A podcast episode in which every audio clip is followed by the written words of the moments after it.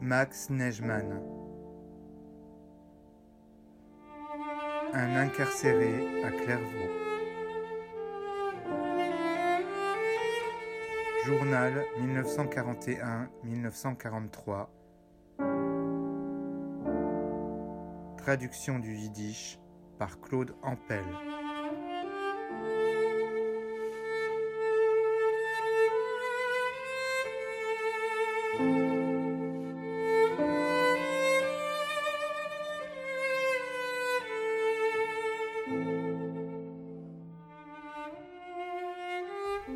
Aubert va demain au parloir.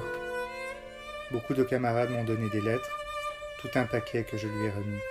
Moi-même, je n'ai pas écrit un mot.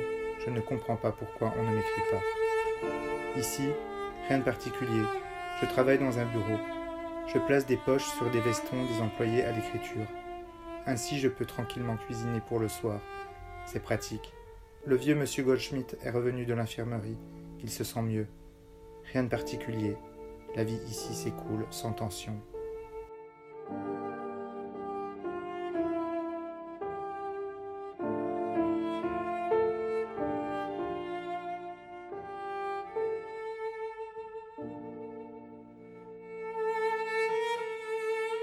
Jeudi, le 8 janvier 1942.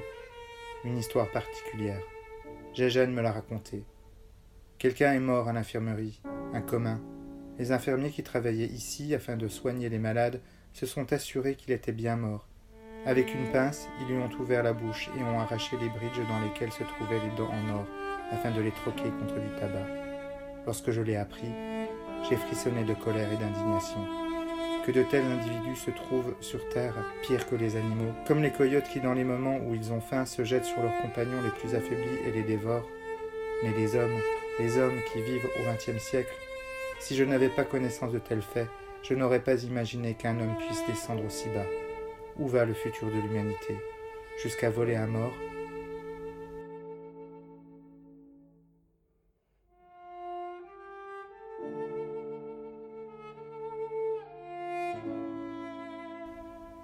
Aujourd'hui, j'ai tout de même reçu une aide de la maison et aussi un colis. Je venais de me lever et André faisait de la culture physique. J'ai quitté mon lit pour en faire avec lui. Nous avions reçu une corde et nous sautions. Cela raffermit et réchauffe. Ce soir, avant la soupe, nous avons joué au basket et au football dans la cour. Nous avons tous transpiré. Je me suis débarrassé de mon veston et du gilet. J'ai constaté une chose, après dix minutes d'effort, le souffle me manque. Nous manquons de résistance et nous fatiguons très vite. Je crois que maintenant nous allons jouer. Cela n'est pas nuisible.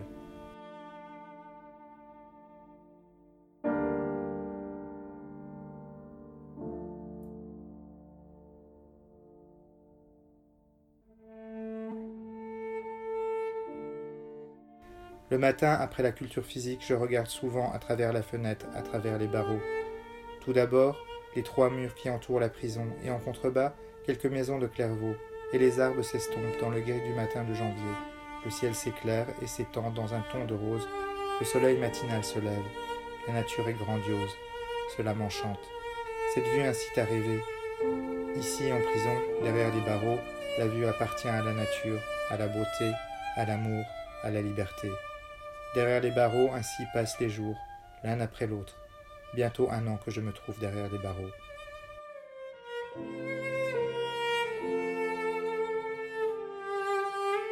Souvent ma pensée va vers ma maison où je suis assis à table avec mes parents et ma famille.